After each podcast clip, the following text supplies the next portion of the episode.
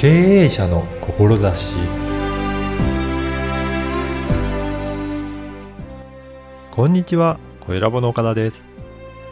介護する側はもちろんのことですが、介護される側にとっても実は大きな負担なんですね。お互いの負担が軽くなればとても素晴らしいですね。まずはインタビューをお聞きください。今回は株式会社アコフィット代表取締役の高木理恵さんにお話を伺いたいと思います。高木さんよろしくお願いします。よろしくお願いします。まず高木さんのこのアコフィットではどういったあの事業をされているか、まずはそのあたりからお聞かせいただけるでしょうか。はい。えっ、と、今は2つ事業をしておりまして、一つは、あの、介護有料の老人ホーム向けなんですが、はい。えーそこで職員の方たち、今、とてもあの、介護職員が不足をしておりまして、はい。社会問題に、うんあの、なっているんですけれども、そこで、えっ、と、職員の方たちに向けた、えープログラムはい。で、そのプログラムというのが、まあ、日常生活動作といって、まあ、運動トレーニングをすることで、うん。えー日常の生活がアップするんですけれども、それを職員の方にお伝えをしていきながら、うん。また、あの、経営者の方たちと、あの、一緒にお話をしながら、ご利用者さんが、あの、施設の中でうん。入っていって、何もしないで、どんどん衰えるんではなくて、はいどんどん、あの、中に入っている高齢者の方たちが動くことによって元気になってもらえるというコンサルティングを、あの、両方セットで、はい。えーやっています。あ、そうなんです。じゃあ、はいすでにもう介護施設を経営されている方の、はい経営者の指導と、はいその職員の方のえ指導と両方そうですねされてるんですね。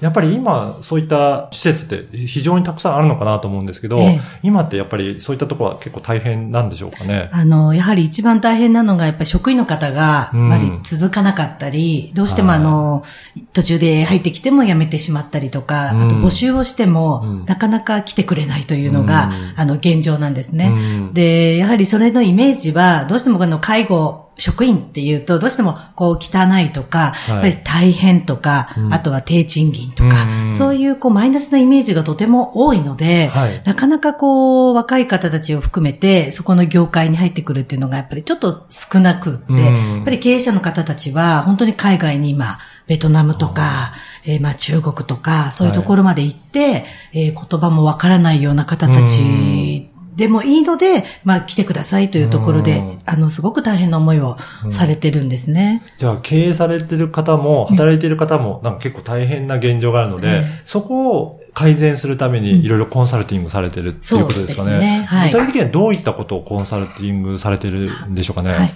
あの、まず経営者の方と、あと管理職、経営者の方かもしくはまあ管理職の方とお話をさせていただいて、で、大体あの管理職の方たちは忙しいので、うん。えーそのご利用者さんと職員の方たちが日常、まあどういう形でどういうケアをしているかっていうのは、ちょっとなかなかそこまで踏み込んでなんか改善っていうところまではやっぱ手が届かないところが多いんですね。はい。なので、私はその経営者様たちと一緒に日常の生活、うん。要は職員がどういう形で入居者様をケアしているのか、お世話をしているのか、はい。っていうところをえっと一度、あの、もう一度最初から見させていただいて、あの、もしかしたらこれはスタッフがやらなくても、うん。入居者様、ご高齢の方も、あの別に多少時間はかかっても、これはできますよねっていうことは、うん。あの、どんどんやっていただくような、あの、お世話のスタイルはい。っていう形に切り替えていくうん。っていうことを、あの、一緒に考えていうん。うコンサルティングを主にやってます。やっぱりそういうふうに入居者さんがやっていたことで、はい。スタッフの方、だいぶ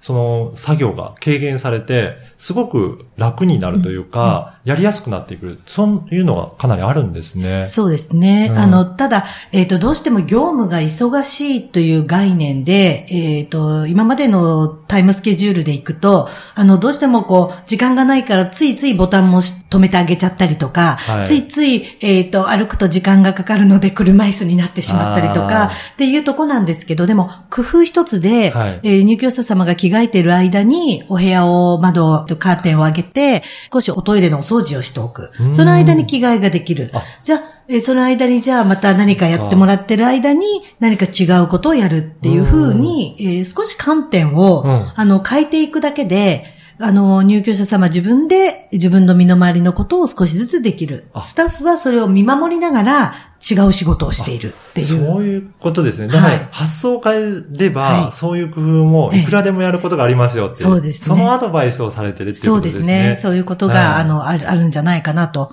思ってますし、やっぱり今人がいないということですが、逆に、えっと、私の周りにいる、あの、まあ、高齢者と言ったらあれですけど、ん。60代、70代の方はまだまだ元気な方がいるので、そうですよね。そういう方たちを、あの、施設でボランティアとして、ある程度きちんとした知識があれば、うん。ボランティア、優勝ボランティアでも、うん。どんどん、あの、スタッフとしてね、えっ、と、中に入っていくことはできるんですけれども、うん。どうしてもそこまで施設としては手が届かない。手間もかかりますし、えー、なので、なんかその辺をうまくつないで、うん。えー社会参加という場を施設で入っていただけて、かつ、ただ大変ではなくて、はい。やはりどんどん元気になってもらえるプログラムさえあれば、やる方も、あの、やりがいが持ちながら、あの、いけるな、っていうふうには思ってます。そうですよね。えー。あの、そういったね、えー60代、70代の方でも、本当元気な方いらっしゃるので、うんそれで社会貢献できるとなれば、やりがいもあって、その人たち自身のためにもなりますし、もちろん施設のためにもなるので、本当に皆さんがいい循環で回っていく、そんな感じしますね。そうですね。はい意外と私の周りに多くいらっしゃるご高齢の方も、あの、ボランティアしたいんだけど、あはいあの、老人ホームとかで何か手伝いたいんだけど、うんこう、扉がどうやって開けたらいいんだろうっていうのをよく聞くんですね。ありますよね。なので、えーそういう方たちに、まあ、運動というものを、コンテンツを使って、えー運動を教える。うん、ね、施設に入って少し一緒に運動をしてあげたりとか、またそこからコミュニケーションが深くなれば、もうちょっと特技たくさん持ってる方いらっしゃるので、そういうのを一緒にやっていくとかね、あの、扉を開ける、あの、コンテンツとして、はい。まあ、運動指導ということがキーワードにはなってるんですけれどうん。も、はいそれが今のが一つ目の事業として、うんそね企業の方にコンサルティングをするっていう。はい。ではもう一つの方はどういった事業でしょうか？はい。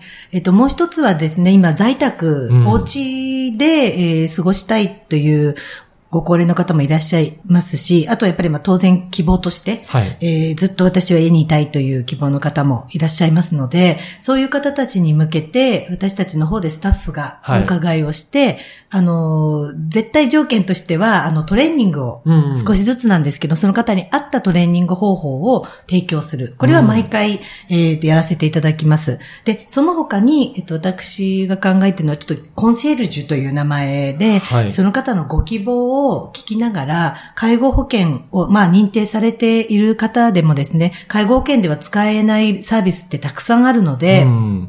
その方たちが、例えばお買い物に、ちょっと例えばデパートにお買い物に行きたいとか、はい。えっ、と、いつもと違うスーパーに買い物に行きたいとか、えっ、と、元気な頃に行っていた、えーところでちょっとランチを食べたいとか、はい。えーそういうところをですね、私たちが叶えてあげられて、また、その元気だった頃に、動けてた頃に、もう一度気持ちを持ってってもらえる。うんで、私たちはトレーニングで体を作りますけれども、そういうサービスで心をやっぱり元気にしていかれたらいいなと。で、そこにもう一つ、三つセットのうちの三つ目は、えっと、アドバイス。はい。介護アドバイザーとして、えーそこの方がもし介護保険を利用していれば、その介護保険のサービスが、うん。その方に今適切なのかどうかとか、うん。もし、えーそれがサービス使ってなければ介護予防として、はい。お家の中の絨毯だとか、あー。えっ、と、荷物だとか、こういうことここにあるとちょっとつまずきやすいですよねとか、はい。絨毯1枚で転ぶ確率って高いんですね。そうなんですね。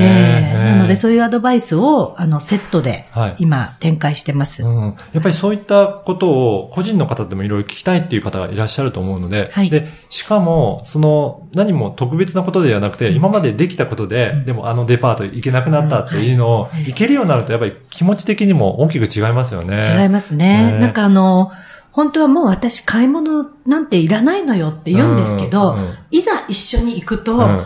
あの、やっぱりすごくこう、意欲というか、そうね。あの、見てるだけでも元気ですし、やっぱりそこで気に入ったものがあって、あの、買ってこられると、すごくそこってなんか喜びに変わっていくのを見ていると、はい。正直私は自分で車を運転してどこでも行けるんですが、うん。あ、そうなんだ、うん。こう、こういうことですらできなくなってしまうんだっていう、で、それによってどんどん諦めていくんだっていうのが、今のご高齢者の状況なんだなって、あの、強く感じますので、ね。そういうところを、あの、サービスとして一緒に、えーうんやっていきたいなと。あの、うん。やってあげるだけではなくて、一緒にやっていくっていうスタンスを、あの、取っていくのが当社の、あの、うん。まあ、理念の一つなんですけれども。はい。やっぱりそうやって、あの、気持ち的にも上がっていって、で、トレーニングももされはい。て、え徐々に徐々にできることも増えていくと、それだけ気持ちも良くなっていって、はい。やっぱりそれでどんどん動けるようになって、介護があまりいらなくなってくる、そんな感じがすするんですけど。そうですね。うん。あの、介護認定ってやっぱり、あの、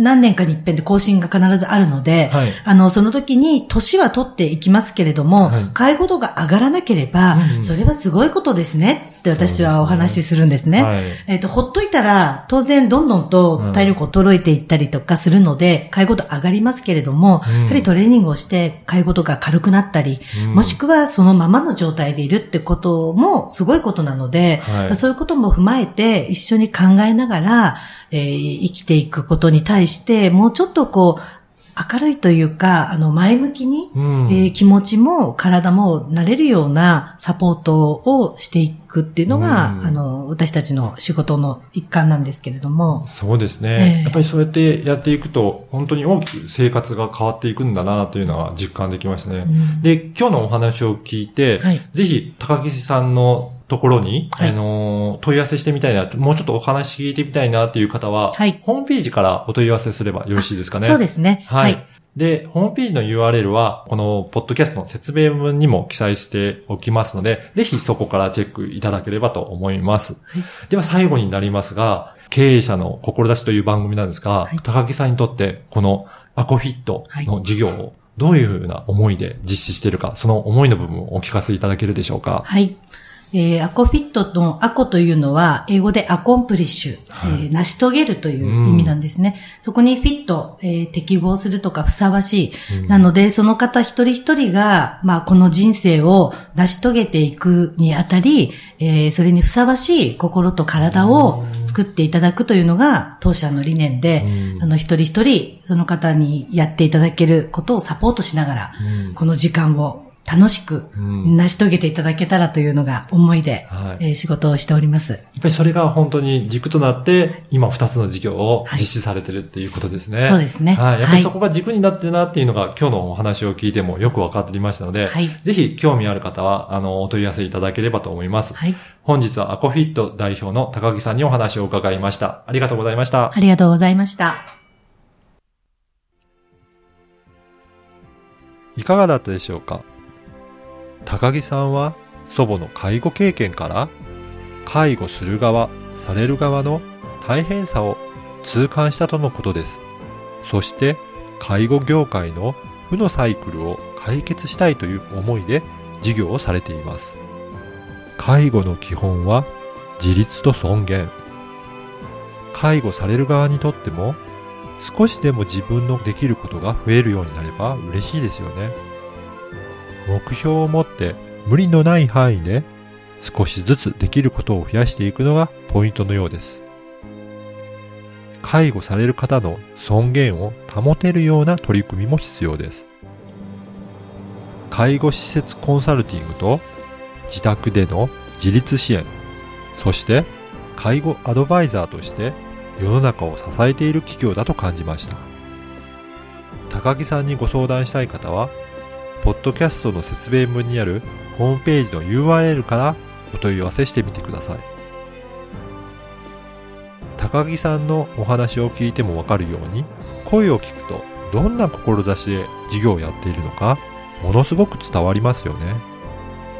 あなたの思いを伝えるツールとして、録音した音声を活用してはいかがでしょうか。例えば、ホームページに思いを語った音声を掲載することも可能です。音声メディアの活用方法のご相談や収録も受け付けています。ご興味ある方は、声ラボのホームページからお問い合わせください。あなたの思いを声で届けてみてはいかがでしょうか。ではまた次回。